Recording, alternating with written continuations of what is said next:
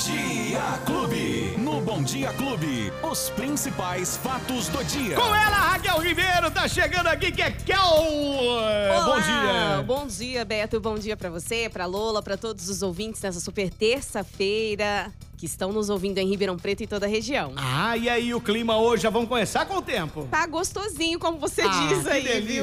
viu, Beto? É bem ameno Hum. o tempo, as temperaturas, como eu disse, essa semana baixas. É, ontem falávamos em pancadas de chuva, mas ela não veio para Ribeirão Preto. Enfim, mas podem ocorrer pancadas hoje ainda de chuva em Ribeirão Preto. É uma circulação de ventos que está espalha- espalhando um ar úmido e quente, pode causar pancadas de chuva no sudeste em geral. Então, Ribe- Ribeirão e região podem ter pancadas de chuva hoje. Alerta para níveis críticos de umidade do ar também. O pessoal deve ficar atento, se, se hidratar apesar do tempo ameno. Ribeirão máxima de 28, mínima de 16. Previstos hoje, Beto, 8 milímetros. 67% de chance, hein, gente? Não tô prometendo nada dessa chuva, hein? Se ela vem ou não. Sol, aumento de nuvens de manhã e pancadas de chuva à tarde e à noite é a previsão do clima-tempo. Para Franca, hoje nós temos sempre mais frio lá, hein? Máxima de 25, mínima de 15, sol, algumas nuvens, períodos de nublado, chuva a qualquer hora para Franca em 20 milímetros. Bem mais, bem mais chances de chuva do que Ribeirão Preto. Barretos, nada de chuva, máxima de 30, mínima de 16. As temperaturas estão quentes ali na região de Barretos, Guaíra. Já para os nossos vizinhos em Sertãozinho, também podem ocorrer pancadas de chuva. Está marcando aqui 7 milímetros e 90% de chance. Pode ser que ela chegue aí para vocês de Sertãozinho. E para a gente finalizar a região, em Brodowski, hoje sol, aumento de nuvens de manhã, pancadas de chuva à tarde e à noite, máxima de 28 e mínima de 16. 20 milímetros previstos para Brodowski também. E só rapidamente aí passando a previsão para Ribeirão para quarta, quinta e sexta, aqui tá marcando 9 milímetros quarta.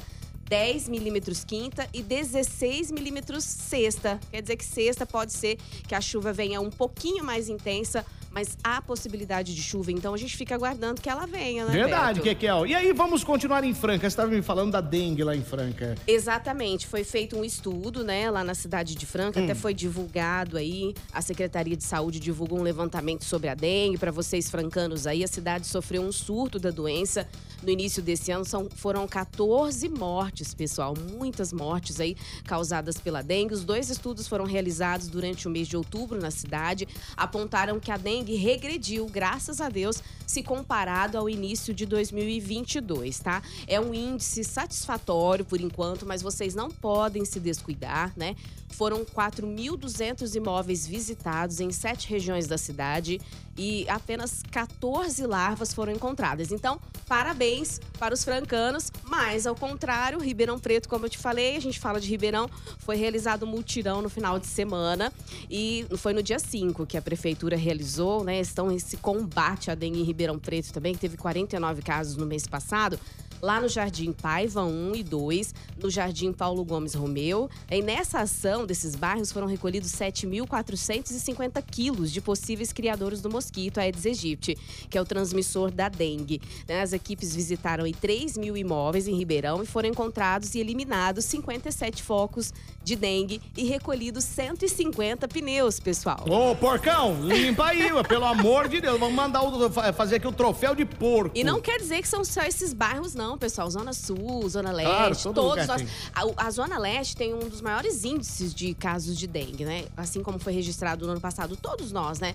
devemos aí nos prevenir contra a dengue. Tem água parada na sua casa, tem piscina verde aí, é, tá, tá embolorada. Enfim, dá aquela limpadinha. O pessoal, vamos, vamos todo mundo colaborar contra a dengue. Pelo amor, hein? E aí, a votação acontece hoje dos, Sim, dos 70 milhões? 70. 70 milhões. 70 Meu milhões de reais. é, os vereadores é, voltam à discussão desse projeto na Câmara, um projeto polêmico.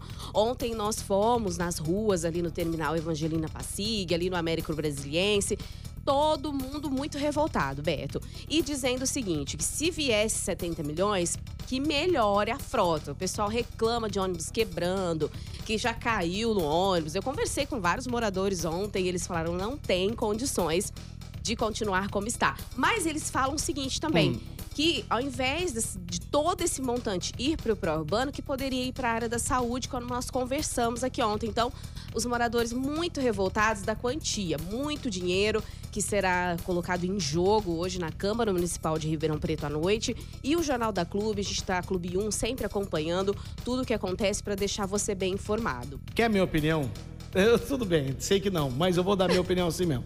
É o seguinte, agora é época de pagar 13 terceiro salário para os motoristas e vai começar tudo de novo como sempre aconteceu. Como sempre aconteceu em todas as vezes. Eles vão deixar de pagar, não vão pagar, vão alegar que não tem dinheiro. E aí vai começar aquela movimentação Greve, de greve. prejudica o passageiro. Até pagar, até pagar. Coitado até fazer a pressão e, né? e pagar. E assim que a população vai vivendo. E essas melhorias, como eu te disse ontem, eu já estou ouvindo há muitos anos e até agora nada. Beto, e uma outro, um outro questionamento do morador é a passagem do valor mais caro, do, um dos valores mais caros do estado de São Paulo. Cinco reais a passagem. Precisou sair, precisou ir no hospital correndo, não tem carro, precisa do ônibus, vai gastar 10 reais aí só em um dia. Precisou do ônibus a semana toda, vai gastar 50 reais. E olha que esse dinheiro faz a diferença no bolso do trabalhador. Verdade, que Vamos falar de esporte já, porque ontem aconteceu a convocação. Esporte Clube. Tá chegando a hora, Brasil! Esquentou bastante, né? Os 28 jogadores foram selecionados. O Tite aí contrariou um pouco de pessoas e alegrou outras. Enfim, vamos falar dos, dos convocados aí do Tite para essa Copa do Mundo maravilhosa que vai começar no Catar. Os goleiros, o Alisson, o Ederson, o Everton, os laterais, o Danilo, do Juventus, Alexandro, do Juventus também, o Daniel Alves, que gerou aí algumas polêmicas, né? Como eu disse. É, aí tem muito mais do que, do que bola, viu, gente? Tem muito mais do que jogo É, de por ele futebol. ter 39 anos, né? É, o pessoal acha que não Aí tá envolvem outras coisas, aquela padrinhagem, aí já envolve Não grana. fez muitos gols nos últimos tempos, enfim. A gente tem vários, várias coisas aí que o, o torcedor questionou ontem, mas o Tite disse que não vai olhar isso não, que ele contratou, que ele chamou, convocou os melhores. É, nós temos também aqui o Alex Teles, é, os zagueiros, o Éder Militão, que é de Sertãozinho, a família dele é de Sertãozinho. O Éder, pessoal, Éder Gabriel Militão, guarde esse nome, hein? Começou com 13 anos, em 2011, é zagueiro, tem 24 anos, é uma promessa maravilhosa. A família dele ficou super feliz, é da macro região, então a gente tem que prestigiar bastante o Éder Militão, né? Ele que é, foi levado por Carlos Alberto Parreira, é, perdão, o, não, o último, eu anotei aqui, o último jogador nascido na região que vestiu a camisa do Mundial foi o Cicinho, natural de Pradópolis, em 2006, e foi levado pelo Carlos Alberto Parreira para a Alemanha em 2006. Então, nós estamos quebrando um jejum aí com o Éder Militão e vamos torcer para esse garoto para ele fazer bastante gol.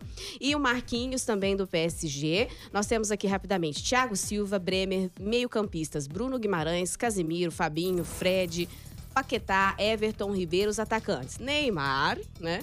Vinícius Júnior, Anthony, Rodrigo, Rafinha, Richarlison, Pedro, Gabriel Jesus e Gabriel Martinelli.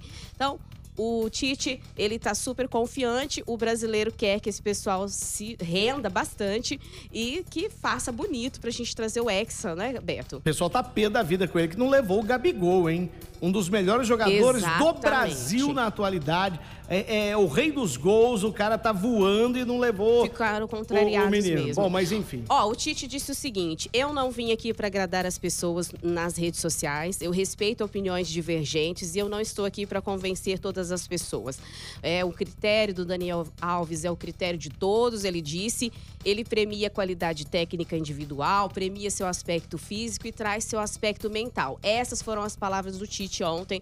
Então, pessoal, agora é aguardar a habilidade dele aí em campo se ele entrar. E agora é aguardar o seguinte: até agora há pouco tínhamos especialistas em política, agora teremos especialistas em futebol também. É assim. Ai, meu Deus! Cada um tem a opinião, né?